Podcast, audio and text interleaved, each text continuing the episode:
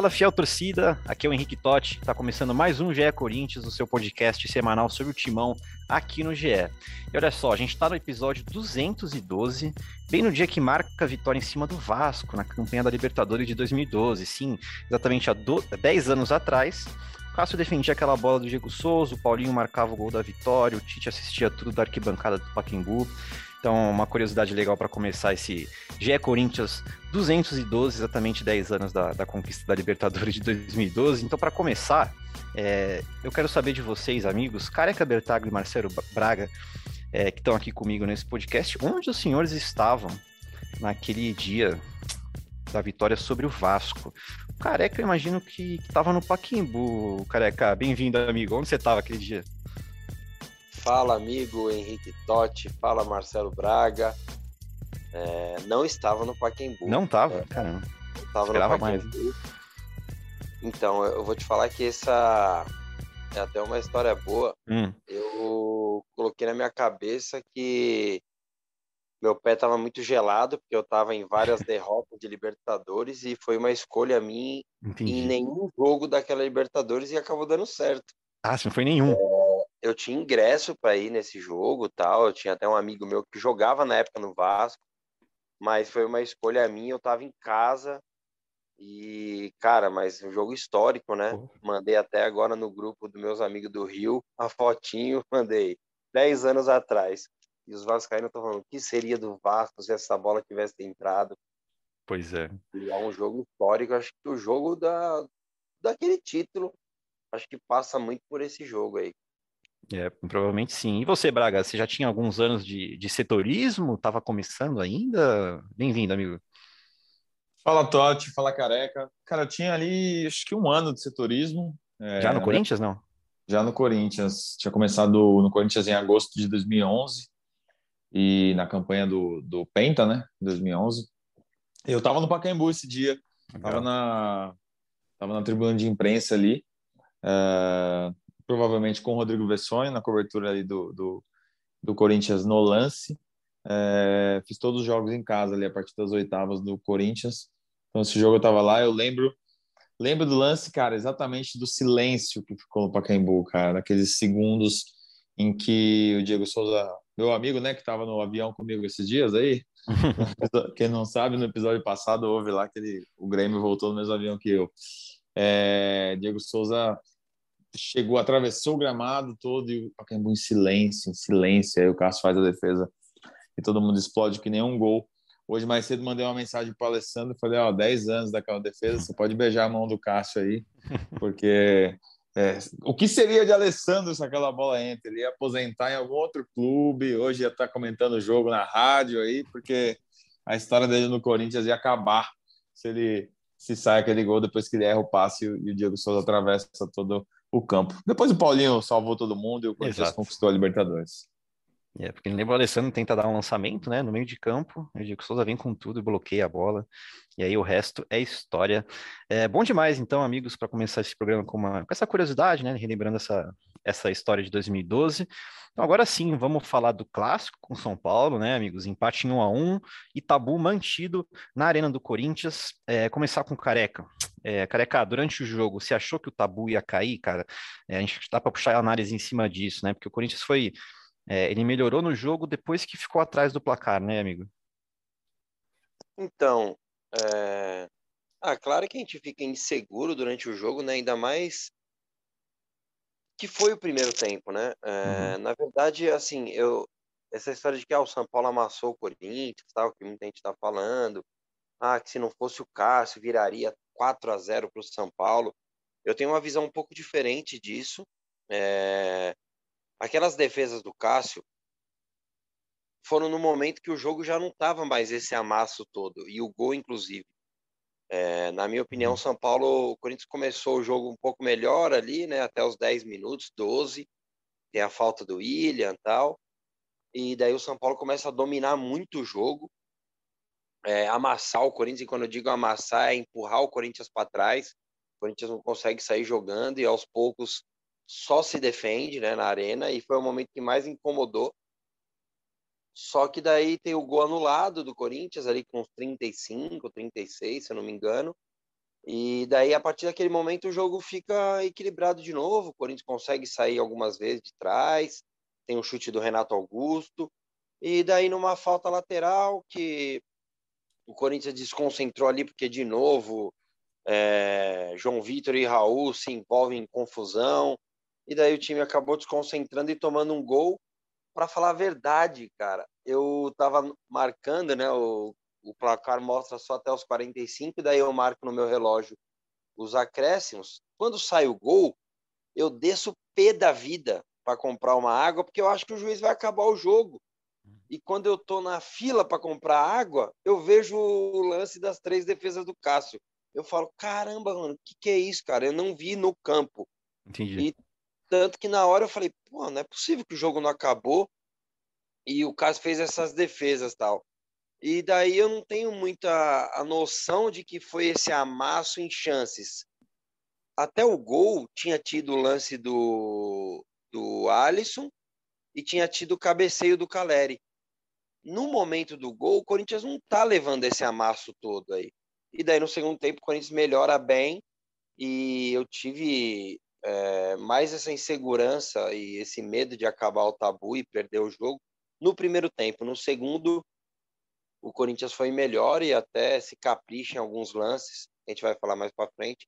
Uhum. Poderia até ter ganho, apesar de o São Paulo ter tido a chance mais clara ali no final, no cabeceio do Igor Gomes. Ali eu temi pelo pior na defesa do Cássio mas graças a Deus, é, dos males o menor, e o Corinthians manteve a liderança e o tabu.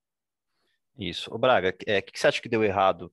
Inclusive, a gente volta a falar disso, de dessa diferença do Corinthians nos tempos, né? Às vezes joga melhor no primeiro tempo, joga pior no segundo, ou o contrário. A gente fala mais para frente sobre isso. É, mas, Braga, o que, que você acha que deu errado para o Corinthians é, sair atrás do placar ou até o que faltou para virar esse jogo depois. A gente pode também aproveitar e falar do trio da zaga, né? Eu vi muita gente criticando eles. Cara, é, eu também não gostei muito do, do esquema não que o, que o Corinthians jogou ontem. É, o William jogou cinco minutos, né? Ofensivamente, assim, foi aquele início. Ah, quando ele dá o enfrentamento dele dentro da área no início do jogo, parecia que seria um, um jogo que o William ia arrebentar mas eh, o Corinthians ficou preso ali naquele lado esquerdo, o lado direito ofensivamente não funcionou. Só depois que ele fez um ajuste, botou o Renato um pouco para cair mais por lá, e aí sai até a jogada do gol anulado do jogo. Mas o Corinthians criou muito pouco, né? É, o Rogério acabou encaixando o time do São Paulo uh, contra o Corinthians, assim, conseguiu criar chances melhores. É, o Corinthians acabou até dando sorte que o Rogério deu uma estragada no time no segundo tempo, né? Para o Corinthians conseguir reagir. E, cara, acho que faltou mais alguns minutos. Eu acho que o Corinthians poderia ter virado esse jogo, cara, porque o ambiente depois do 1 a 1 ali ficou muito favorável. Tinha 44 mil pessoas na arena que começaram a empurrar o time. O time já estava numa formação melhor, jogando com a linha de quatro. Os caras, os caras que entraram no jogo entraram bem, né? O, o Júnior Moraes, o Lucas Piton o Adson não entrou bem, mas depois do gol conseguiu seguir participando ofensivamente ali. É, o Juliano não entrou tão bem, mas mas mas estava também. O time, o time melhorou, sabe, com, a, com, a, com as mudanças ali que o Vitor Pereira uhum. demorou para fazer no segundo tempo. É, mas é isso. O, o, o Corinthians está tendo um problema, como a gente falou no episódio passado, né? O, o William não está conseguindo ser o William. O Renato, nas mãos do, do, do Vitor, também não está sendo aquele Renato que a gente viu no ano passado. É, acho que o São Paulo foi melhor e, e para mim, a, no primeiro tempo, foi melhor no primeiro tempo e para mim foi uma chance real de cair o tabu ali. Se o São Paulo vira com 2 a 0 é, 3, acho que não digo 3, mas 2 a 0 ali, o tabu já seria encaminhado para o final, eu acho, que o Corinthians não teria força para reagir. Como o Cássio segurou esse 1 a 0 aí o jogo ficou é, mais tranquilo para o Corinthians correr atrás. Eu, Careca, quer, Quer responder um dos nossos ouvintes aqui, ainda em cima dessa, dessa questão, você pode Bom. explicar o porquê você concorda. Ó, o nosso querido Felipe Rezende do Amaral perguntou o seguinte: ó, três zagueiros para jogar em casa com SP, fez sentido para vocês? Rafael Ramos e Fábio Santos na primeira linha de quatro, com meio campo, com mais jogadores, não faria mais sentido? Inclusive, foi isso que fez o time melhorar no segundo tempo. É, você concorda com o Braga é, Eu não iria com três zagueiros, porque não era um jogo de Libertadores, né? Que o Rafael Ramos não estava disponível, mas o Vitor Pereira respondeu sobre isso na, na coletiva. Quem é que nós tínhamos disponível para jogar como lateral direito? Tínhamos o Rafael, que passou uma semana difícil, os últimos dias difíceis, e eu achei por bem, tendo em conta a, a parte estratégica e a que já expliquei, também dar-lhe um tempo para ele recuperar uh, emocionalmente deste, deste tempo todo e, portanto, estaríamos sem lateral direito, e, se, jogaríamos sem lateral direito, mas entraríamos com, com os três zagueiros. Não correu bem. Então, e daí em cima do que o Vitor Pereira falou aí sobre o, o Rafael Ramos ter passado uma semana complicada, é, eu entendi, eu até concordo com ele, né? Apesar de melhor que ele, ninguém vai saber se o cara tá se sentindo bem para jogar ou não. Uhum. E mas foi por ali que o São Paulo criou as melhores chances, né? Inclusive o Rogério deu uma força, o Ceni tirou o Reinaldo que vinha fazendo dominando ali o lado esquerdo, né? O Corinthians não se achava, trocou. Primeiro começou o João Vitor por ali, depois ele pede para inverter, né? E coloca o Gil ali pela direita. O Corinthians não se achou e o São Paulo criou as melhores chances por ali também. É, eu não sairia com três zagueiros, mas como disse, depois o Vitor Pereira acabou explicando. É, e também eu não gostei do Fábio ter saído.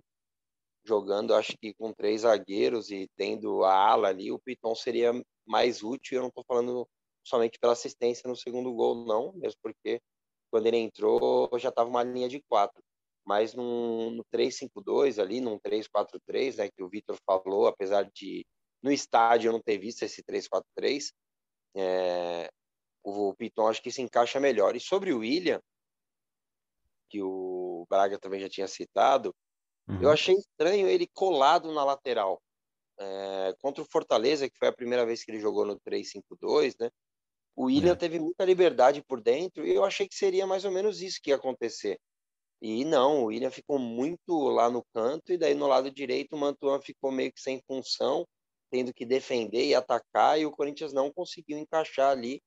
É... E o gol eu lamentei demais, demais, porque como a gente tem batido na tecla que hoje o Corinthians tem um treinador, eu imaginava que ele ia conseguir consertar no segundo tempo. É... Não sei se o Corinthians não toma o gol, se ele vem com uma substituição como ele veio, né? Tirando o Gil e já colocando o Adson, ou se ele só colocaria o Rafael, não sei mas em cima da coletiva acho que ele faria essa aí mesmo já de mudar a postura do time, né? Uhum. E acabou mudando, só que daí já estava atrás, né, no placar, mas estranhamente o São Paulo mudou três jogadores é. também para espelhar o Corinthians e daí o Corinthians conseguiu melhorar bastante, empurrar o São Paulo para trás e dominar o jogo, não nas chances como o São Paulo tinha feito no primeiro tempo, mas o São Paulo praticamente não passou do meio de campo no segundo tempo. O Corinthians foi bem melhor e, e tem os dois lances lá que eu já até falei mais cedo com o Totti. Uhum. É, infelizmente não entram nos melhores momentos. E mas tem dois lances para mim que podiam ter definido o, placar a favor do Corinthians. O primeiro ainda estava 1 a 0. É uma bola que, se eu não me engano, é um lateral que o Rafinha erra, o Maicon rouba a bola ali e não capricha. Cara, 4 contra 2 ou 4 contra 3 ali, o cara que tá marcando, ele não vai atacar o cara da bola. Ele não vai atacar, ele vai tentar dividir entre o passe ali e tal. Então tem que ter calma. O Michael errou o passe pro Jô, ficou muito longo ali. Se a bola entra no pé esquerdo do Jô, ele já conseguiria dominar para finalizar. E depois, quando já tava um a um, o Du rouba uma bola ali também, sai num, num, num contra-ataque para caprichar e ganhar o jogo. Como disse o Braga, a arena estava lotada ali, pulsando com o time. E aquela roubada de bola tinha tudo para sair o gol da virada, só que a bola fica curta, né, para o Juliano. O Juliano tem que voltar é, e daí acaba não conseguindo finalizar, atrasa toda a jogada. Mas é um passe que se o Du capricha, também o Juliano conseguiria dominar já para finalizar e o Corinthians poderia até ter a chance de, de vencer o jogo não entra, como eu disse, nos melhores uhum. momentos, mas quem estava no estádio, quem acompanhou o jogo ali, é, sabe que o Corinthians estava pressionando, estava melhor no jogo, e o São Paulo tinha sentido o gol de empate, né? Então o Corinthians também teve a chance de vencer, mesmo não tendo as chances tão claras como o São Paulo teve. É, você, deu, você deu dois bons ganchos aqui, que dá para até puxar duas perguntas dos nossos ouvintes. É, primeiro sobre esse passe do Maicon, né? O mesmo Felipe Rezende, que perguntou agora há pouco, ele pergunta assim, ó, por que o Maicon não entra no rodízio? O futebol dele vem caindo e é o que tem mais minutos seguidos no time. Eu abri nossa planilha aqui para ver quantos jogos ele está seguido já no time. Um, dois, três, quatro, cinco, seis, sete, oito. Nove jogos seguidos. É, de fato, ele não tem entrado no rodízio. Alguns começa é, no banco, se bem que nem sei se ele está começando no banco ou se ele está entrando é, no segundo tempo, nesses jogos aqui que eu estou vendo. Mas enfim, são nove jogos seguidos atuando. É, e de fato, é uma coisa que até o Vitor Pereira tinha falado, né? Que às vezes não é nem o, o físico que cansa, né? Às vezes é o mental. É, vocês acham que está na hora do Maicon descansar um pouquinho nos próximos jogos? É, você acha que vocês acham que o rendimento dele tem caído mesmo? E se tem caído é por conta disso? O que, vocês, o que você acha, Braga? É, eu acho que ele tem chegado pouco na área também, né? É, não tem conseguido é, ser o elemento, não um elemento surpresa, mas Sabe aquele movimento que, que a gente esperava muito dele, que ele fazia em 2017, quando tinha o Gabriel de primeiro? Ontem, em alguns momentos, o Du foi o primeiro e ele teve mais liberdade, mas não conseguiu chegar muito na área. É... Que é o que a gente esperava do Paulinho também nessa temporada, né? De ter um volante de chegada, de, de, de apoio ali naquele meio campo. O Paulinho, infelizmente, se machucou, só voltou ano que vem. Acho que sim, cara. Acho que o... mas, mas para mim o Michael é o melhor dos reforços, é. né? Não dá para a gente botar ele no mesmo pacote do, do Roger Guedes, do Juliano, que tem jogado pouco no ano, também por opção do Vitor, e no pacote do Renato e do William, que tem jogado, mas que não tem entregado. O Michael, dentre os reforços aí, dentre os, os nomes badalados que chegaram, para mim é o que está jogando melhor. É, mas acho que sim, está tá sendo é, tá sendo levado a campo mais do que mais do que deveria num rodízio, né? Uhum. O Du também tem jogado bastante. Talvez seja pela falta de um nome ali que, que, que dê é. confiança para o Vitor, porque o Cantilho é, entrou e fez aquilo na bomboneira. É, o Xavier não joga, o Rony não joga. Acho que o Corinthians está com uma carência aí de jogadores para substituírem o Du e o Michael, por exemplo. Concordo. O Duqueiroz ele só descansou é, na partida contra a Portuguesa. Jogou contra o Inter, contra o Boca, contra o São Paulo e vem também de uma sequência grande é, antes desse jogo contra a Portuguesa. É, você levantou outra, outro gancho legal, você e o Careca, que dá para ler uma pergunta aqui do nosso ouvinte. Euler Rodrigues, ele pergunta o seguinte: ó, o William e Renato Augusto merecem a reserva? E aí me lembrou essa até a matéria que a gente fez mais cedo, né, Braga, sobre o William, é, que o William está com a segunda menor média de gols da carreira é, no Corinthians você fez, deu uma aspa legal agora, porque eu até anotei aqui. William ser William, né? Tá faltando William ser William, Braga. É, você falou isso. Mas o que é o William ser William, né? A gente separou os números do William na carreira. E é fato de que ele não é um cara artilheiro, nunca foi um cara artilheiro na, na, na carreira dele. Se a gente pega os números aqui, o, o ano, a, passagem dele, né? Porque conta a passagem inteira no. A passagem mais goleadora da carreira, carreira dele foi no Chelsea, mas é uma média baixa de gols, são 0,18 é, gols por partida, são 63 gols em 339 jogos, da média de 0,18 e atualmente no Corinthians essa média é muito pequena, 0,03 porque ele fez um gol só em 33 jogos, é até uma média parecida com a última passagem dele, é, que foi no Arsenal, né, entre 2020 e 2021, onde ele fez um gol em 37 partidas. É, tirando o fato de que ele nunca foi esse cara goleador, a gente esperava mais do William, né, amigos? É, dá para ser mais efetivo é, diretamente nos gols, né? Tanto marcando, é, tanto quando dando passos para o gol, né? Lembrando que assistências, é, desde a chegada dele no Corinthians, ele tem cinco. O é, que, que, vocês acham? William, é, e o William reserva foi... é difícil, né?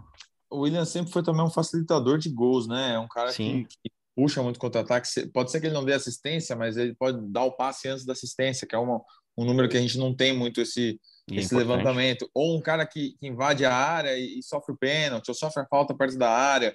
O, o William, o, pô, o Mosquito por um tempo, lembra? No 2021, talvez, é, sofria pênalti todo jogo, entrava e, é. e fazia uma fumaça e levava pênalti, levava falta. Então, é, tá, tá faltando um pouco de futebol para o William, sim. Não sei se é a, a readaptação ao futebol brasileiro, né? Ontem na zona mista a gente até falou com ele e falou: ah, fisicamente eu estou me sentindo cada vez melhor e tal. É, ele admitiu que ontem ele não fez uma boa partida, disse que não estava num bom dia, que às vezes alguns jogadores não vão estar num bom dia e que ontem era o dia dele. Mas eu acho que isso vem sendo mais frequente do que deveria. Agora, é. o William tem que, tem que ser tirado do time? Não sei, talvez Talvez, inclusive, o Roger Guedes pode jogar ali pela esquerda um jogo, deixa o William descansando, entra no segundo tempo. É, o rodízio do, do, do Vitor Pereira precisa, precisa rodar em mais, mais dias da semana, né? As placas aí estão respeitando muito a, a, regulamentação, careca. Tem gente que não tá, tá rodando mais do que deveria, tem gente que tá rodando menos do que poderia. É. Eu, quero, eu quero que o Careca fala também sobre a opinião dele que ele deu no Twitter sobre o Roger Guedes nesse jogo, que era jogo para ele, você acha, você acha, né, Careca? Que bom que a gente já vai entrar nesse assunto. É, assim, primeiro, é um assunto que é polêmico e, assim, eu, eu sinto que a maioria das opiniões estão baseadas no empate do Corinthians. Se o Corinthians não empata ontem, eu acho que a gente não estar tendo tanta paciência com a resposta do, do Vitor Pereira sobre a pergunta feita na, na coletiva sobre o Roger Guedes. Vou explicar a minha opinião. Primeiro, o William, concordo com o Braga 100%. É, ele não tem esses números maravilhosos, né? Só tem um gol de pênalti ali, que ele nem é o batedor e deixaram ele bater porque o jogo já estava tranquilo. Só que ele gera ataques do Corinthians perigosos. Não tem que sair do time, William. Não tem que sair do time. Só que ele também não tem que ser titular absoluto, ser lugar cativo no jogo ou, ou nesse rodízio. É, o Vitor Pereira já deixou claro que ele vai fazendo esse rodízio até ele sentir que os caras estão melhor fisicamente, para os caras lá na fase final dos campeonatos estarem na ponta dos cascos, né? E, e essa semana, mesmo tendo jogo no meio de semana e no final de semana, foi uma semana mais espaçada, né? O jogo foi na terça-feira, o, o jogo do São Paulo foi no domingo, agora vai ser só na quinta-feira, então o tempo de recuperação é um pouco maior. Sobre o William barra Roger Guedes, é, eu já comecei aqui explicando, mas eu vou, deixar, eu vou ser bem taxativo para não ficar nenhuma dúvida. O Roger Guedes não tem que ser o titular. Ponto. Esse é um ponto. Mesmo com os números dele sendo melhor do que o do William, melhores do que o do William, é, bem maiores, inclusive.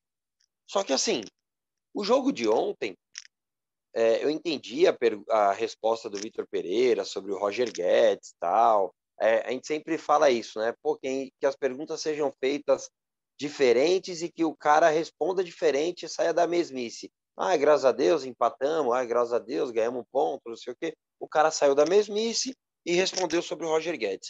É um jogador que está com algumas dificuldades em responder, mesmo em termos de treino, em termos de, de, de em termos de, de, lutar, de lutar para, para dar a volta à situação. Portanto, ele tem que ver para mim.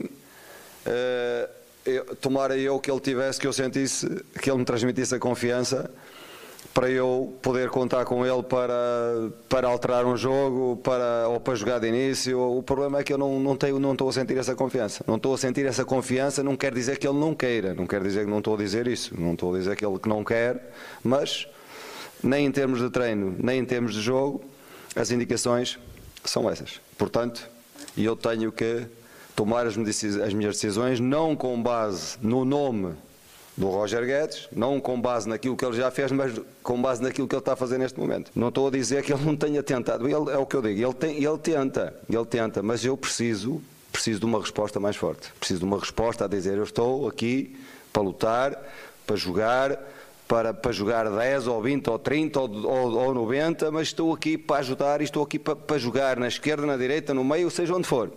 Acho que ele até deu uma exageradinha é, sobre comprometimento, tal, se o cara não está treinando, tal.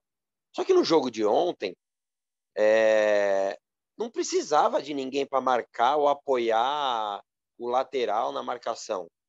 A gente não quer um Romero. Uhum. É, ou nós temos que decidir. Nós queremos um atacante que, é, que seja um auxiliar de volante ou nós queremos um atacante que ataque, que faça gols. O Corinthians estava perdendo um clássico ontem em casa para o rival, vindo de várias derrotas em clássico. o que, que passa na minha cabeça? Você tem que colocar o, o, artilheiro do time. Faz ah, sentido. mas ele não está correndo, mas ele não marca o lateral. E daí que ele não marca o lateral? Ontem a gente precisava justamente de um cara que não cumpra a parte tática. Um cara que pegue a bola, vá se aproxime do centroavante. Os melhores jogos do Roger Guedes no ano passado foi quando o João entrava porque ele se aproximava do centroavante. Ele é aquele segundo atacante que hoje já não tem mais no uhum. futebol. Hoje é o cara de beirada, é, é, aquele time mais engessadinho. E o Vitor Pereira já mostrou para nós em vários jogos que ele é contra essa história de um time engessado. Sim. E ontem precisava de um cara para mexer com a estrutura do jogo. O Corinthians só empatou aos 34 minutos. E se o Corinthians não empata? Eu não estou falando que o Roger Guedes, ah, se o Roger Guedes entra, o Corinthians vira para 4 a 1 e ele faz três gols. Não, não é isso que eu estou falando. Mas ele seria útil no jogo ontem. E, cara, se ele não entrar num jogo como o de ontem, quando ele vai entrar? Quando que ele vai ser útil? Uhum. E daí o Vitor Ferreira falou: ah, mas ele tem que jogar onde a gente quer, tal. Até citou o negócio do livro, que para mim, cara, não me incomoda em nada ele falar isso. É. Da mesma forma que vários jogadores falam que, ah, eu quero ir para Europa. É a mesma Exato. coisa. É a mesma coisa. É, isso aí é, não, para mim não incomodou em nada. Ele falar, ah, eu também queria ser técnico do Liverpool. Pô, eu também queria ser. Ontem queria ganhar em euro também, né? eu sou feliz em ser corintiano, mas, pô, eu queria ser torcedor do City ontem tá num pub, jogando cerveja pro alto, campeão inglês. Cara, não tem nada a ver isso aí. Acho que não, isso aí nem é debate para mim. E, e, é, e é trabalho, né? Total trabalho, pô. Até, até você, levantou essa bola, porque o, o arroba CaioX1910 perguntou exatamente isso, isso aí. O que acharam da declaração do Vitor Pereira sobre Roger Guedes e de que queria estar treinando o Liverpool, mas não posso. Se me perguntar a mim, eu queria treinar o Liverpool. Ia já correr para a Inglaterra e treinava o Liverpool, com todo o respeito que tenho ao Corinthians. Mas o Liverpool é o Liverpool. Aqui não é o que nós queremos nesta casa, na minha, no, meu, no, meu, no meu conceito, em termos de jogo, não é o que nós queremos. É o que a equipa precisa. E o que a equipa precisa, às vezes, é do Roger sobre a esquerda, outras vezes precisa do Roger no meio, outras vezes precisa do Roger sobre a direita, e ele tem que ter capacidade de dar resposta a isso. Ou pelo menos tem que ter a intenção de dar resposta a isto. Tem que ter a intenção, de, tem que ter compromisso defensivo, porque senão a equipa desequilibra-se e hoje o futebol não dá para desequilíbrios. É. Sobre, sobre o Liverpool tem que falar. Né? Me surpreende Vitor Pereira não ser corintiano desde criancinha, hein? Me surpreende. É. Nossa, Nascido lá em Portugal. Pois é, né? É, nada a ver isso aí. Eu queria ganhar mas, em euro também, né? Mas, mas, o negócio do Roger Guedes, a minha defesa, igual um monte de gente falou, ah, o Careca tá defendendo o Roger Guedes tal.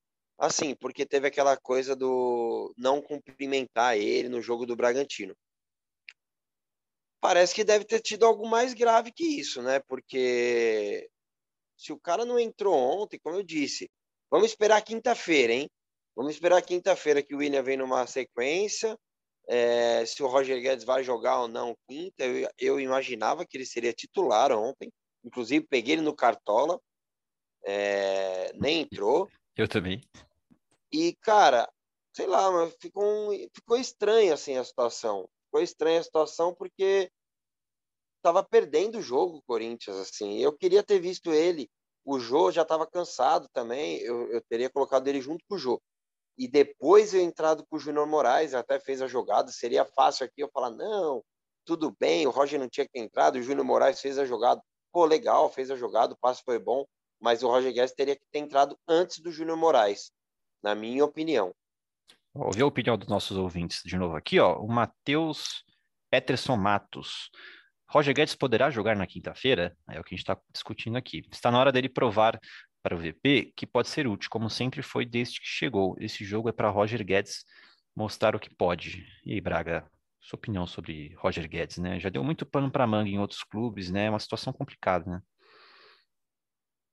Cara, é uma situação complicada. É que, que, a gente não consegue ver a origem, né? O, o Vitor Pereira ele, ele dá a entender na resposta dele de que não tá não é que ele até diz, não é que ele não quer, ele não está me mostrando no treino, ele não está dando a resposta, ele não está é, é, uma, é uma sensação de falta de comprometimento do, do, do, do Roger, de querer, de, de, né? Passa a entender, exatamente. Dá a entender. É, Aí ele fala essa resposta do Liverpool, que, que, que é uma resposta dura, é, e, e, parece que é para o Roger de tipo, cara, aqui todo mundo faz o que eu quero. O Mantuan, ele vai ser, ele é ponta, mas para mim ele vai ser ala e para mim ele vai ser lateral, porque eu quero que ele seja. O Fábio Santos é lateral esquerdo, vai ser ala quando eu precisar e vai ser zagueiro quando eu precisar. Aqui todo mundo vai ser o que eu precisar. Né? É um recado claro para o Roger Guedes. Agora, é, o Roger, ele nunca falou eu não, eu não vou jogar de centroavante, pelo menos publicamente, né? Não sei como é que foi lá dentro. Ele sempre falou, eu prefiro jogar na ponta, mas tudo bem, né? Vá, vá. Tipo, ele nunca, ele nunca fechou essa porta, a não ser que lá dentro ele né, tenha Braga? fechado a porta para o Vitor, né? Pelo contrário, né? Lembra que ele falou que o Renato Augusto até deu uma, um toque nele? Poxa, você vai conseguir jogar bem por ali de nove. Lembra que ele deu essa entrevista aí? Eu acho que assim, é, tá rolando um ruído ali, talvez de comunicação, de, de, é, de resposta mesmo do, do Roger Guedes para o Vitor no treino. Em, em, campo não, porque toda vez que ele joga, ele joga de nove. E ele não tem jogado bem, realmente, mas ele não tem recebido mais chance para jogar no lado esquerdo. Como a gente falou, o William não está jogando essa maravilha toda para não poder ser substituído um jogo pelo Roger na ponta, junto com o Jô. É, eu acho que talvez o, o, o Vitor possa ser um pouco mais maleável com essa questão para que o Corinthians resolva essa celeuma rápido, porque que interesse o Corinthians tem de perder um jogador como o Roger agora, assim, né? É onde, uhum. no meio da, na, na janela de meio do ano, o Corinthians vai achar um jogador para esse setor e com essa qualidade e com esse potencial que ele já mostrou em alguns jogos pelo Corinthians, onde? Pagando quanto? É, o Roger é um dos maiores salários do elenco, né? É, quanto isso vai custar? Quanto perder um jogador dessa, desse porte, com as luvas que o Corinthians já prometeu pagar, é, tendo só 40% dos direitos econômicos? Como é que vai ser essa operação? É melhor sentar os dois numa sala e resolver a situação? Acho que é uma coisa que a diretoria precisa, precisa ter muita urgência para fazer logo isso, né? Exatamente, perfeito. Eu, eu, pô, Braga, palmas, palmas, clap, clap, clap. Perfeito, mano. É isso, o diretor tem que chegar e sentar os dois e falar: o que está acontecendo? O que está acontecendo? Você se incomodou com alguma coisa? Você está incomodado com alguma coisa? Porque isso tem que ser resolvido. Porque se daqui a pouco vai gerar um, uma crise onde não tem crise. O Corinthians é líder do Campeonato Brasileiro, não é mais líder do seu grupo, né? Mas está bem encaminhada a classificação da Libertadores, passou na Copa do Brasil. Ah, mas é a portuguesa e daí? Nós já perdemos para o América Mineiro, perdemos para o Atlético Goianiense, já sofremos contra o Retrô, contra o Avenida. Então o Corinthians não tem por que gerar uma crise dessa. Então é, é preciso ser resolvido isso internamente. É, do jeito que o Vitor Pereira passou e a torcida abraçou, com, e eu até entendo porque o jogo empatou, porque se não empata, não ia colar essa história, não. Não ia colar essa história. Porque teve momentos do jogo que um setor oeste pediu o Roger Guedes, o setor leste pediu o Roger Guedes. É, eu estava ontem no, na, no, no, setor norte e começou um, algum, bem pouca pessoa, daí nego já começou, oh, grita Corinthians, tal. Ficar gritando o nome de jogador, porque na organizada costuma acontecer isso mesmo. É, é que o jogo empatou, então meio que abafou um pouco isso aí. Porque se perde o jogo e não coloca o, o artilheiro do time, eu acho que a, a, forma que a torcida ia interpretar isso não ia ser legal, não ia gerar uma crise em cima do Vitor Pereira, nada disso, mas acho que o burburinho ia ser maior. É, porque foi o que eu disse, num jogo desse, o artilheiro não entra, perdendo em casa, ele vai entrar quando? Entendeu? Yeah. Então, assim, acho que precisa ser bem utilizado. O Roger Guedes tem muita qualidade. Ele não é esse jogador de ah, ele vai dar um carrinho, ele vai marcar pressão lá em cima o jogo inteiro, mesmo porque não é todo mundo que marca dessa forma, né, o tempo inteiro. Só que o Corinthians ontem estava jogando em praticamente 40% do campo. É, e com certeza ele ia dar um abafa ali também. Não podemos esquecer que contra o Palmeiras o pênalti, ele que sofre e faz o gol, ele que vai lá, corre, rouba a, rouba a bola do, se eu não me engano, do Borilo, é, o zagueiro do Palmeiras. Num outro lance, ele também rouba essa uma bola parecida. O, no jogo contra o Inter, ele acaba finalizando ali com o pé errado, na minha opinião, e o goleiro faz uma baita defesa. Mas no escanteio, ele que corre atrás e cruza lá também. Quem vê parece que ele é um morto que fica lá parado. Ah, mas o Roger Guedes não é comprometido.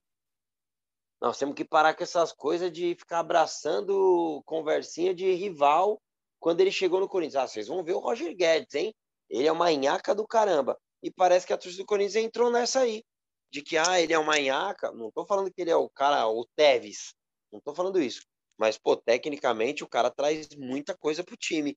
E ontem era um, um cara que precisavam dar um drible, sair da mesmice. E não foi utilizado. É isso. Bons pontos sobre o Roger Guedes. Então, nada como uma, uma DR, né? uma conversa entre Roger, treinadores, é, diretoria. Ah, tem que fazer um churrasco lá, hein? Tem que fazer. Antigamente uma... faziam muito churrasco no CT, as coisas se resolviam, tem que fazer Exato. lá, pô. Um relacionamento, né, cara? Uma, uma discussão ali do relacionamento é importante sempre. O cara quer falar alguma coisa? Cara a carne, será que é isso? É, pode ser, pode ser. a cara a carne. Não, deve é... ser, porque o nosso não saiu ainda também, né? A gente não é, fez o churrasco. Mas também, é mesmo. hora que alguém de férias do nosso também é, é difícil, mano. É, tá difícil, tá difícil. Tá difícil. É, Para finalizar esse assunto clássico, então, amigos, a gente tem que falar sobre os gritos homofóbicos, né? Mais uma vez, da torcida do Corinthians, porque a gente teve algumas mensagens dos nossos ouvintes aqui. Eu vou ler algumas, ó. A Amanda, arroba AFCBit1, é, comentou o seguinte: Ontem foi meu primeiro majestoso e último. Foi triste estar na arena e não poder torcer e cantar. O que a nossa torcida fez foi vergonhoso. O Alderson, Valderson Gabriel pergunta: Até quando o Corinthians será conivente com homofobia? É muito bonito falar que campanha de conscientização antes e durante a partida, mas os gritos começaram antes da bola rolar. Porque o time não recebeu ordem de não subir a campo, enfim, já dá uma outra sugestão. E tem mais uma aqui, que é para o Careca, inclusive. É, aqui, ó, quero fazer uma pergunta para o Careca. Você que vai em muitos jogos na arena, o que você acha que o Corinthians deve fazer para mostrar para esses cérebros de amendoim que canto homofóbico não é engraçado? Chega, né, Fiel? Pelo amor de Deus. É, e aí, Careca, que, que, você estava lá? Como que você viu isso? Depois a gente... Braga quer que eu, quer que eu comece, Careca? Pode ser. Pode falar, Braga. Depois eu falo. Tá. Não, eu vou falar porque é o seguinte, é, no intervalo do jogo, eu botei lá no Twitter é, uma. Tá, eu estava fazendo tempo real, né? Botando uh, os lances e tal. Eu estou enrolando para ver se eu pego a frase certinha, tá? É, antes do, do início do jogo. Como eu botei, torcida do Corinthians, como é costume nesse clássico, usando gritos homofóbicos contra o São Paulo. E, cara, deu muito, muito engajamento contra, muita gente contra, falando, ai, mimimi, é, que coisa chata, sempre acontece isso, é normal, futebol tá chato e tal. E, cara, o futebol é tão legal que é, a gente precisa chamar um outro de bicha, chamar um outro de. É, ter um, um, um, xingamento homofóbico, ter uma coisa é, nesse nível para o futebol ser legal. Pô, futebol é legal pra caramba. Eu acho que o, Corinthians é, se orgulha há muito tempo de ser o time de todos, né? O time do, do povo, o time de todo mundo. É, o Corinthians se orgulha de, de ser uma das maiores torcidas do Brasil, de ter mais de 30 milhões de torcedores. Por que, que você vai excluir uma, uma, uma, uma, uma faixa de torcedores que porque você é, tem um preconceito, tem uma coisa. Cara, eu acho isso tão ultrapassado assim. E eu não estou querendo ensinar ninguém a torcer. É, quem acha que é mimimi vai seguir achando que é mimimi. Quem acha que é, tá errado vai com o pensamento de que tá errado. E, e acho que o que eu falar aqui, o que o Totti falar, o que o Careca falar, não vai mudar o pensamento de ninguém. É, a gente já a gente sabe como é que como é que está o país hoje em dia, dividido em vários aspectos, em várias ideias. É, mas eu acho que, na minha visão, é, é dá para parar. Não custa parar. É, é, o Corinthians já, a gente já parou com tanta coisa assim. Esses xingamentos não, não acrescentam em nada. Assim, dá para zoar o rival falando outras coisas, com meme, com zoeira. Com, é, pô, eu tenho um grupo com amigos aqui que rola uma zoeira absurda o tempo inteiro. Não precisa disso. Assim. Acho que dá, dá para mudar. Mas, enfim, a gente não vai mudar o pensamento de ninguém. É, o Corinthians pode iniciar uma campanha, acho que é importante o Corinthians se posicionar como instituição contra isso, mas acho que é, é difícil tirar essa ideia das pessoas, assim, culturalmente. O torcedor que acha que é mimimi vai seguir fazendo e, infelizmente, é, é algo que a gente ainda vai ver por bastante tempo, por mais que as campanhas continuem. E tem que continuar. O Corinthians precisa bater na tecla, precisa sair no telão, precisa botar nas redes sociais para não fazer, porque lá na Argentina, o torcedor do Boca, quando a gente reclama que eles estão chamando o brasileiro de macaco, eles estão falando: ah, é mimimi, futebol tá chato. É a mesma coisa. Isso, é, essas coisas se resolvem com o tempo, né, cara? Porque o racismo um dia foi super aceito nas arquibancadas, enfim, uma hora vai chegar que essa homofobia sempre presente no futebol brasileiro é, não vai ser mais aceita e o Corinthians é, e os clubes, não só o Corinthians, claro, que não é só o Corinthians, é, tem que ficar em cima disso mesmo e tem que propor essa reflexão, né, cara? Imagina um corintiano, uma corintiana é, homossexual vendo essas coisas, né, cara? Você está sendo excluído totalmente pela própria torcida que você torce, do time que você torce, é, você está sendo ofendido pela própria torcida, sabe? É uma coisa muito bizarra de pensar, né? É, eu vou, é um, é um assunto bem delicado, assim, eu entendo, é, mas eu vou, eu vou falar de coração, assim, até em cima do Twitter. É, quando eu comecei a mexer no Twitter, como análise fiel, né, nem tinha minha cara lá, nem ninguém nem sabia quem era o Careca, até eu recebi o convite do GE. E daí, logo no começo, eu, eu no embalo, assim, de torcida tal, e sem ser homofóbico, mas acho que alguma vez, teve uma vez que eu coloquei para cima delas, era o, ia ser o jogo contra o São Paulo, e daí um torcedor, cara, isso foi em 2018, 2019, sei lá, ele me mandou uma mensagem, cara, que ele me abriu os olhos, assim, ele falou, mano, hoje, hoje em dia não tem mais isso, e daí eu vou até eu acho que a gente tem que evoluir, cara. A gente tem que evoluir. Eu nunca mais usei esse termo. É, tem outras formas de você zoar o rival.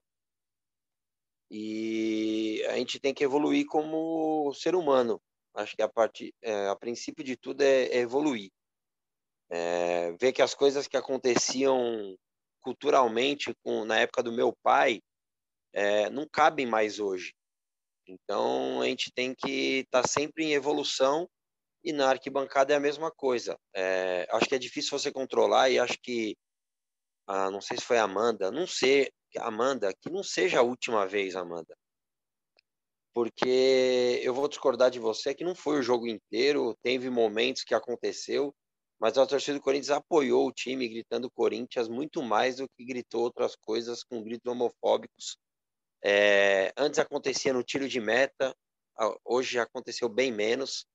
É, não sei se também era uma coisa com o Rogério Ceni e também no estádio de São Paulo acontece é, isso no, no de meta do rival. Aconteceu já muito também com o Corinthians. Isso acho que diminuiu, né? O que aconteceu ontem bastante foi o vai para cima delas, nananã, da benanã, que todo mundo já sabe o que, que é. Eu particularmente não canto mais, tal, fico na minha ali é, grito Corinthians da mesma forma que em vez de gritar o nome de jogador, eu grito Corinthians. E sobre o Corinthians tomar uma atitude, foi o que o Braga falou. O Corinthians tem tomado as atitudes, tem que continuar batendo essa tecla. O presidente falou sobre isso. O telão ontem, várias e várias e várias vezes, também alertou sobre isso. E é um mundo novo que a gente vive. É, eu quero um mundo melhor para o meu filho. É, que as pessoas tomem a decisão de se elas é, vão ser homossexuais ou não, tem que ser respeitado todo mundo, e isso é cultura, que isso, como mudou para mim alguns anos atrás, é, que faça cada vez mais sentido para as outras pessoas e que isso vá diminuindo cada vez mais nos estádios e também fora dos estádios, que as pessoas respeitem as opções sexuais das outras. Eu acho que o principal é isso. É, não é tão simples no estádio, mas tenho certeza que isso vai diminuindo com o tempo. É, quanto mais as pessoas forem engajadas, quanto mais as pessoas forem lutando por isso, e o Corinthians está inserido nisso, em continuar lutando como vem fazendo. É, é difícil, mas o que eu falo para Amanda é não, que não seja o último. Continue indo, porque estar tá no estádio é maravilhoso. É, o rapaz também que falou, não esqueci o nome, desculpa, sobre o Corinthians não entrar em campo, cara, Acho que é... não dá, não existe isso. É... e a pergunta que foi feita para mim, é... a minha opinião é essa. É... acho que precisa ser diminu... diminuído isso, mas não é de uma hora para outra que todo mundo vai pensar igual eu pensei alguns anos atrás. Que, que as pessoas continuem evoluindo e cada vez mais a, é... a gente melhore como ser humano, independente do futebol. É isso, perfeito, amigos. Vamos, é evoluir. Rapidinho, duas outras hum. coisas que aconteceram no jogo também. É, um, um, jogaram uma moeda né, no, no Reinaldo. Pô, gente, 2022 também, não é? Estamos mais na, nos anos 2000 que chovia chinelo na Vila Belmiro, né? Isso dá punição pesada para clube, mando de campo, multa, não ajuda em nada. E no final do jogo, no melhor momento do Corinthians. Nossa. Ah, meu Deus do céu, a menina acende um. Quer dizer, a menina não, o rapaz acendeu um sinalizador lá no meio da, da Sul. O jogo foi parado. Pelo amor de deu uma esfriadinha. Que isso, gente? Pelo amor Melhor de Deus. momento do Corinthians, cara. Que raiva que eu fiquei vendo aquele sinalizador. o torcedor foi identificado. É, o torcedor foi identificado. e acho que o nome foi passado lá para o delegado da partida e tal. Mas, pô, que, que bobagem, hein? É. É isso, se não pode, não acende, né? Todo mundo queria sinalizador pra caramba no estádio, né? Aquela festa bonita que era antes, mas já que não pode, não vamos, vamos pensar, né? Bonito. Depois umas luzes de celular tal. Exato. Eu não, sou, eu não sou adepto, porque eu desligo meu celular na hora do jogo tal. É, inclusive, gente, eu vou, até, eu, vou, eu vou falar, porque é hum. maior, é mais forte que eu. Tá rolando uma discussão no Twitter. Cara, que legal que os celulares hoje mostram para o mundo inteiro e a gente vê depois um gol filmado pelo torcedor, é muito legal, mas, cara, você está no estádio, não pagou barato, tem aquela tela ao vivo. O que, que é a tela ao vivo? O jogo, mano. Você quer ver o jogo pelo celular, ficar filmando o jogo? Cara, guarda o celular, mano. Para de querer ficar filmando todo escanteio, todo. Cara, vê o jogo. Você já pagou ingresso tão caro, mano o cara quer ficar olhando pela telinha. Eu não me conformo com isso, cara. é, cada um tem seu, seu jeitinho de Nossa se comportar senhora. no estádio, né? Mas é isso, então. Passamos é, por tudo que envolvia esse majestoso. E agora a gente vai virar a página e focar na Libertadores, porque quinta-feira, às 9 horas, tem Corinthians e Always Ready na Neoquímica Arena. Jogo decisivo, que vale vaga nas oitavas de final. Aí pode ser tanto como primeiro, como segundo, ou num, é, até perdi a palavra agora. Numa tragédia, não classificação, mas é, é esperado que o Corinthians vença o Always Ready em casa, né? Ainda mais para devolver o resultado que foi na Bolívia. É, então, primeiro vamos passar pela situação do grupo, é, que vou falar o que o Corinthians precisa fazer para avançar às oitavas. É, supondo que o Corinthians ganhe, a classificação é garantida, e o primeiro lugar ele dependeria de um empate ou uma derrota é, do Deportivo Cali, ou ainda de uma vitória dos colombianos por três gols a menos que a vitória do Timão, porque tem toda uma questão de saldo de gols. O empate do Corinthians só garante a classificação em segundo ali, não vai para primeiro, não, não desclassifica, o empate garante a classificação em segundo e pronto. Já a derrota coloca a classificação em risco, é, mas tem alguns pontos. Ó, derrota simples, somada ao empate na Argentina, classifica o Corinthians pelo saldo de gols. Então, se o Corinthians perder, ainda tem chance de passar é, se o Boca e o Cali é, empatarem lá na Argentina, já que o, o Boca tem um saldo de gols é, menor que o Corinthians. A vitória dos colombianos também garante, garante segundo lugar se o Corinthians perder, e a vitória do Boca leva a definição da vaga é, entre o Corinthians e o Deportivo, claro, é, Deportivo Cali para o saldo de gols. Então são, são várias situações, e quando, são, quando é um jogo que tem várias situações dessa, já era obrigação de ganhar o Corinthians ganhar do Always Ready, e é, fica mais, é, mais nítido ainda que a vitória é, é muito importante, garante é, qualquer tipo de classificação, seja em primeiro ou seja é, em segundo. É, então vamos é, para aquela dúvida de sempre, amigo, tendo em vista o que o Corinthians precisa fazer é, que é a escalação, né, amigos? Sempre ah, aquela dúvida, escalaçãozinha. Não, o problema de... dessa escalação é que já vem com é. dúvida no primeiro nome. Cássio então, ou é. Donelli ou Ivan. Ou Ivan. Passa os, os desfalques ou dúvidas, é, Braga, Cássio e Fagner, né? E o Rafael Ramos que não, não pode. É, exatamente. O Cássio, o Cássio fez exames hoje, né? Teve uma luxação, subluxação no ombro é, esquerdo, não é algo tão grave é, quanto se imaginava, que poderia ter cirurgia, poderia ficar parado por muito tempo. Está é, tá lá de Tipóia, começou o tratamento hoje no CT, e aí vai ser reavaliado dia após dia para ver se vai poder ir para o campo tal. Acho difícil, hein, o Cássio jogar. Se bem que é o Cássio, né, cara? O cara mete umas bandagens lá e vai pro jogo de repente. É, vamos ver.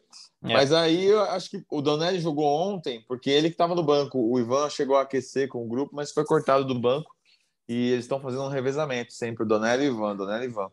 É, acho que o Donelli hoje é o, é o reserva absoluto, mas né, vai de, depender ali de, de, de quem está melhor nos treinamentos para ver quem que o, o Vitor colocaria para jogar. O Fagner treinou hoje no campo, fez o trabalho de transição.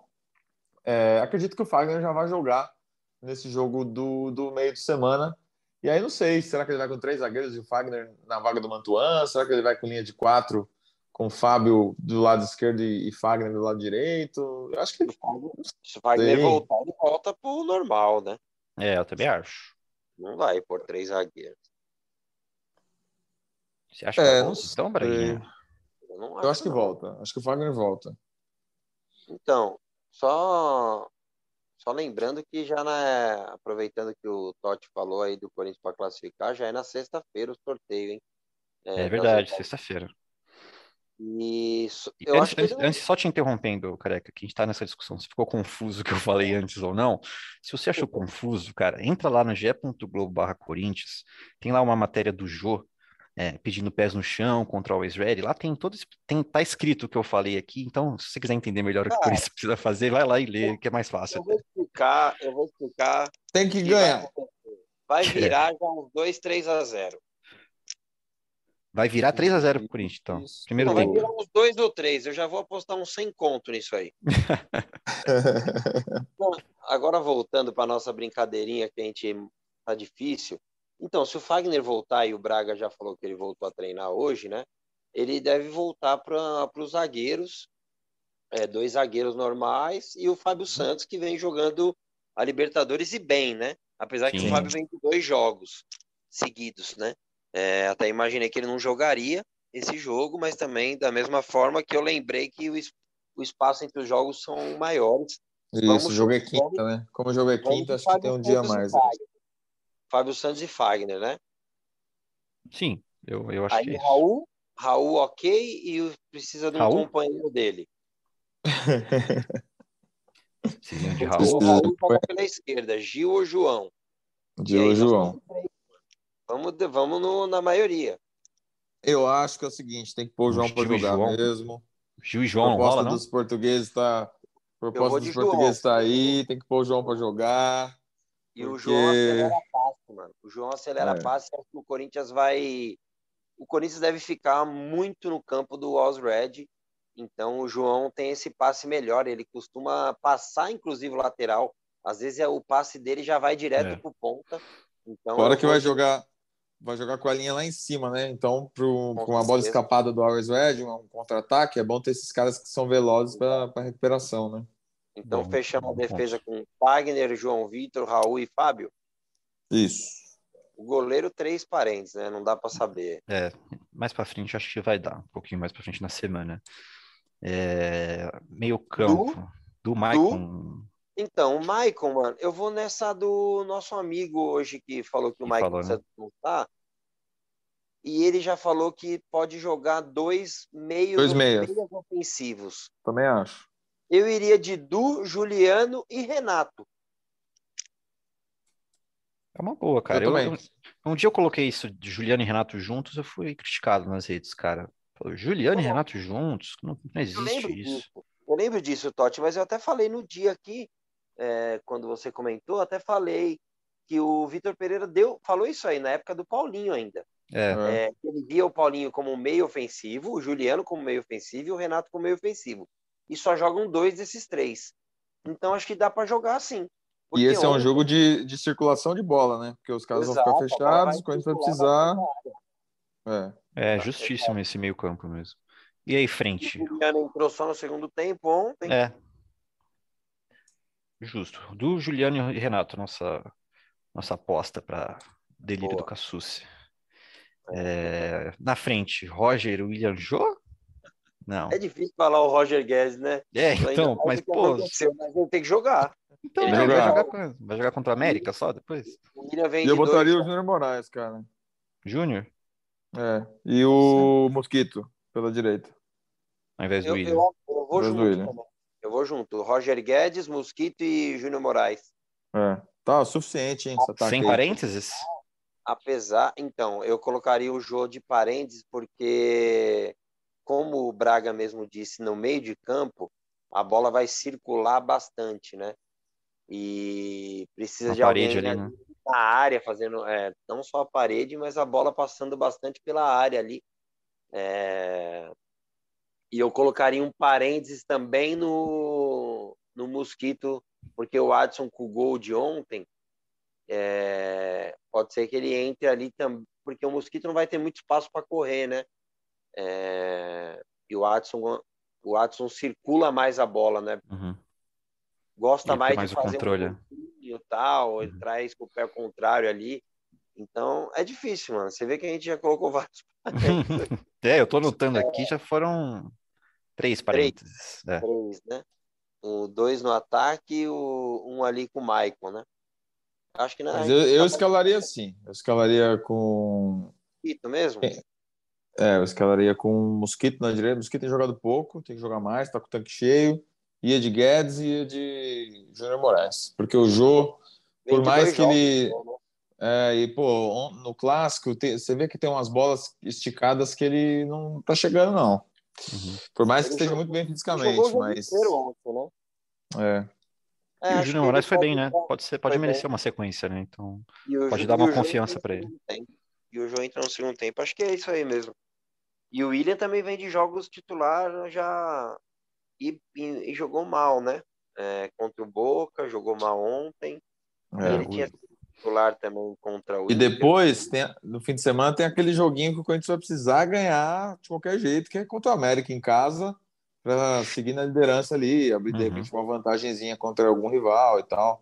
Então, importante vencer. O Palmeiras, inclusive, joga com o Santos no domingo, né?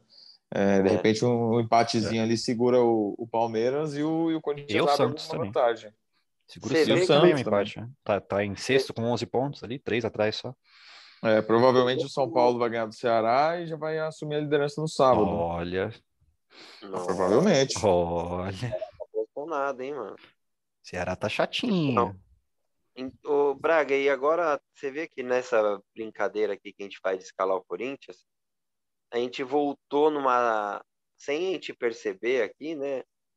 Aquilo que você falou lá no começo, de um cara no meio para revezar ali com o Renato, né? Porque você viu que a gente colocou o Renato agora, sendo que ontem ele jogou quase que o jogo todo. Sim. Falta um cara aí para essa. Seria o Cantígio, né? e daí o Du é, iria para a segunda linha. E mas é um precisa arrumar alguém ali também com essa característica, não só ficar Juliano revisando é, os dois, né? com o Renato, porque senão e... o Michael não vai conseguir descansar, né?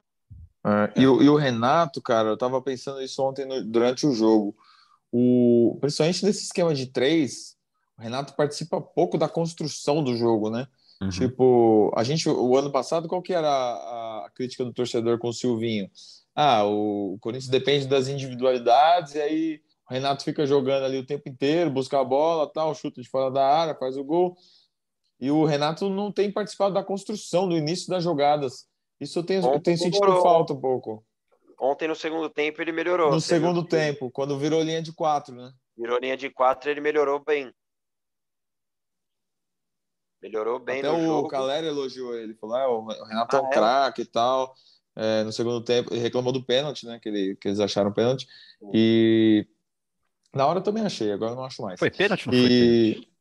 Ah, Caramba. segundo todos os ex-árbitros, não. É, então, não. eu vou falar o quê, né? É, então, eu achei pênalti, eu vi depois só, né? Uns Na minha pelada é pênalti.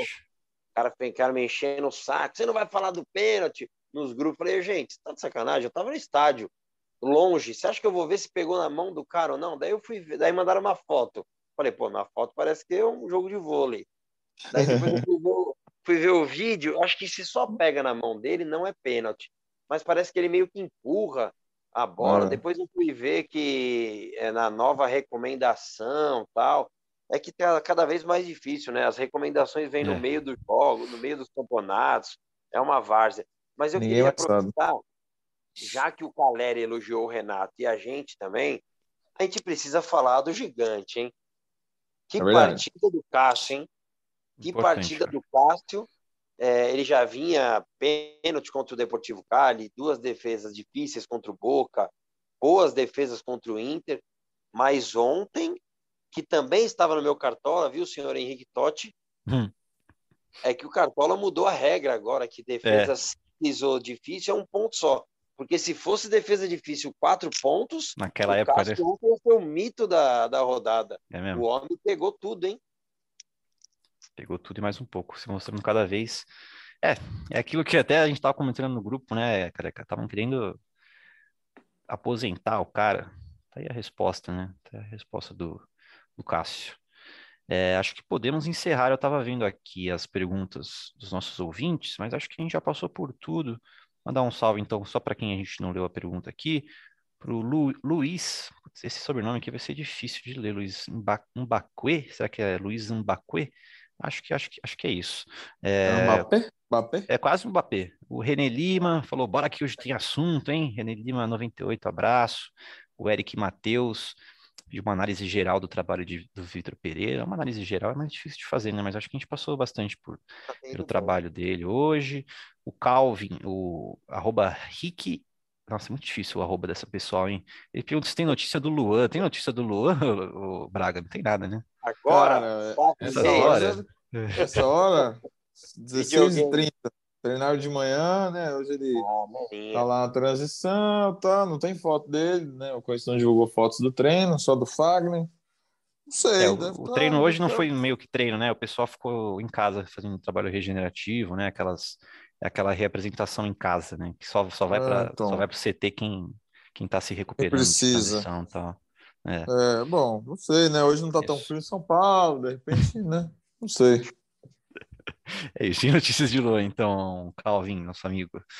É, é isso, a gente deu todas as perguntas, caramba, a gente conseguiu responder todas mesmo. Então, muito obrigado a você que mandou perguntas barra comentários é, lá no GE Underline Timão no Twitter. É, sempre que quiser, manda pra gente, arroba Bruno Cassucci, arroba Henrique Underline Totti, arroba Mabragacello, arroba Análise Fiel. Não tem underline, né? É só análise fiel, né? É só É. análise fiel, sem, sem underline, pelo amor de Deus. Então é isso, né, amigos? Passamos por tudo. Braga quer fazer algum destaque final? Acho que não tá. Tem um, tem um destaque Destaque final final. aqui legal. Comembol mutou o Boca. É, não por esse último jogo, pelo jogo lá na Neoquímica Arena, que é Marcelo Braga que estava lá, não era o Cassucci, né? O Cassucci estava lá, registrou é, o caso de racismo por um torcedor do Boca, ele foi preso, depois foi solto, pagou fiança, e agora depois de quase um mês, né? Porque esse jogo foi dia 26, se não me engano, de abril, a, a Comembol decidiu multar o Boca em incríveis 30 mil dólares, é, uma quantia absurda, né, cara? Com certeza os torcedores não parar de fazer isso agora. É, e ainda tem esse último jogo que teve, tiveram mais casos de racismo, aí não foi um só, né? Foram vários vídeos que saíram. A Comembol prometeu que casos reincidentes vão ser punidos mais severamente, então, então vamos ver se vai aumentar é, só a multa, se o Boca vai ter algum, algum tipo de jogo é, com portão fechado, porque agora isso o, o código prevê, o código da Comembol prevê isso, de, de jogar com os portões fechados, então vamos ficar de olho nisso aí, que a Comembol tenha punições mais severas, porque senão isso vai continuar acontecendo a rodo, não é só contra o Corinthians, contra qualquer time brasileiro, é contra qualquer país, contra qualquer time de qualquer país da América do Sul, a gente viu no Equador, na Colômbia, na Argentina, no Chile, enfim. É, tá aí essa noticiazinha, Comembol multando Boca por só 30 mil dólares ali para um torcedor imitar o macaco na arquibancada. É, não é um destaque, mas é uma notícia importante para a gente ler aqui nesse finalzinho de podcast. E a gente vai encerrando por aqui esse podcast 212, é, exatamente 10 anos depois daquela vitória em cima do Vasco, jogo histórico. A gente falou isso lá no começo do programa.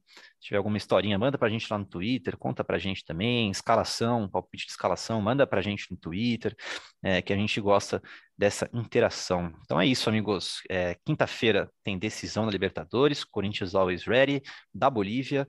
Acompanha todas as notícias até lá no ge.globo barra Corinthians, como sempre, e depois a gente volta com mais uma edição do GE Corinthians na sexta-feira, logo um dia depois desse jogo. Fala aí, careca.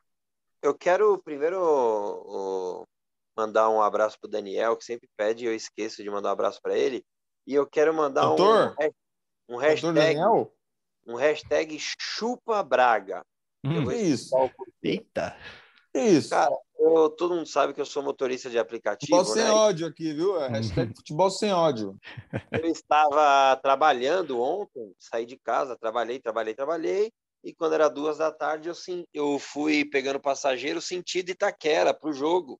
Entendi. E daí meu, meu último passageiro, o El, o cara entrou no carro, daí eu já vi de longe, na hora que tocou assim, apareceu a Arena Corinthians, falei, olha, peguei a corrida, falei, puta, ainda bem, tô indo pro jogo, já tô atrasado. Cheguei, era o cara mesmo indo pro jogo, o El, um abraço para ele. Ele entrou, eu falei, pô, tá indo pro jogo também? Ele já falou, você é o careca do GE? Fiquei tão feliz, mano, fiquei tão Que feliz. legal. Daí eu falei, pô, sou, tal, não sei o quê, tô indo pro jogo. Ele falou, mano, eu tenho ingresso aqui de camarote. Ah, não. tinha um amigo, um primo dele deu para ele, não conseguiu ir pro jogo, ele tinha dois ingressos. Falou, mano, quer ir comigo no camarote? Eu falei, não, não, não. jogo assim, eu gosto de ir na arquibancada, setor norte, ali cantando o jogo inteiro. Porque se eu vou de camarote, você imagina que o Braga ia falar aqui, né? A gente, então, a gente ia pesar muito em cima. Cara, Ou seja, pensei, ele abriu mão, abriu mão de canapés, open bar, só por causa da zoeira. É, só Nossa, por causa disso. Braga. Não, só por causa da zoeira, não. É, você acha que ele quis ir lá sentir a emoção? Não quis nada. Jogo assim, jogo assim, eu gosto de arquibancada, mas eu vou te falar, fiquei com uma fome, Braga, pensando nos lanchinhos, os lanchinhos do camarote, mano. Mas, ué, obrigado pelo convite. Valeu por me reconhecer, foi da hora a gente trocar uma ideia sobre o Corinthians. E tamo junto. E um abraço também pro Daniel, um abraço pra Fiel. Cara, para de ficar buscando crise onde não tem, mano. O Corinthians tá indo bem, tá evoluindo. E se Deus quiser, nós vamos chegar lá na parte final dos campeonatos brigando por, pelo que der. Um abraço e vai, Corinthians. Valeu, Careca. Valeu, Braga. Valeu, Totti. Tamo junto aí. Valeu por mais um episódio. Bruno Cassucci está com a seleção aí nos próximos dias, né? Vai ficar um tempinho fora aí do podcast, mas logo volta para participar com a gente aqui. O Pedrão também de férias. É, que, em que lugar do, do mundo, do planeta está Pedrão? Agora está, está no hemisfério norte, Nova York, se não me engano, cara. É. Com tá, seu cabelo rosa. Você que nos ouve. cabelo. Com se você que nos rosa, ouve pelo pelo, pelo, pelo mundo aí, né? Pelo, você que nos ouve dos Estados Unidos, se encontrar o Pedrão na rua, faz uma é foto difícil. com ele que ele atende fãs, tá? Pode falar com ele que ele atende os fãs. É um cara de dois metros com cabelo rosa, gente. Não é muito difícil. Em Nova York não deve ter muita gente assim, não. Então, até, até eles voltarem, até a Cassus e o, o Suaide voltarem, a gente vai seguindo por aqui. Eu, Braga e Careca. Muito obrigado pela audiência de sempre, amigos. Muito obrigado pela, pela participação. A gente volta, como eu disse, na sexta-feira, um dia depois desse jogo decisivo pela Libertadores. Então, até lá!